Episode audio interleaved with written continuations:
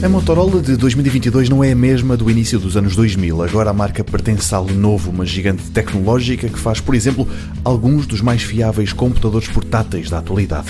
E, no entanto, os telefones Motorola ainda não conseguiram atingir o nível de excelência com que a casa-mãe nos habituou nesses computadores. Mas não é por isso que a Motorola deixa de ter equipamentos bem interessantes. É o caso do Moto X40, acabado de apresentar. Vem com o melhor processador da atualidade, o Snapdragon 8 de segunda geração, um ecrã OLED de 6,7 polegadas, mais rápido do que a concorrência, uma vez que é a 165 Hz. Destaque também para o sistema fotográfico. O sensor principal é de 50 megapixels e conta com estabilização óptica de imagem. Também de 50 megapixels é a lente ultra grande angular com um campo de visão de 117 graus.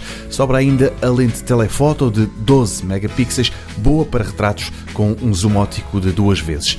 Deverá ser posta à venda em Portugal, mas ainda não há datas nem preços. Assim, o destaque final vai para a bateria, que é de carregamento muito rápido a 125 watts.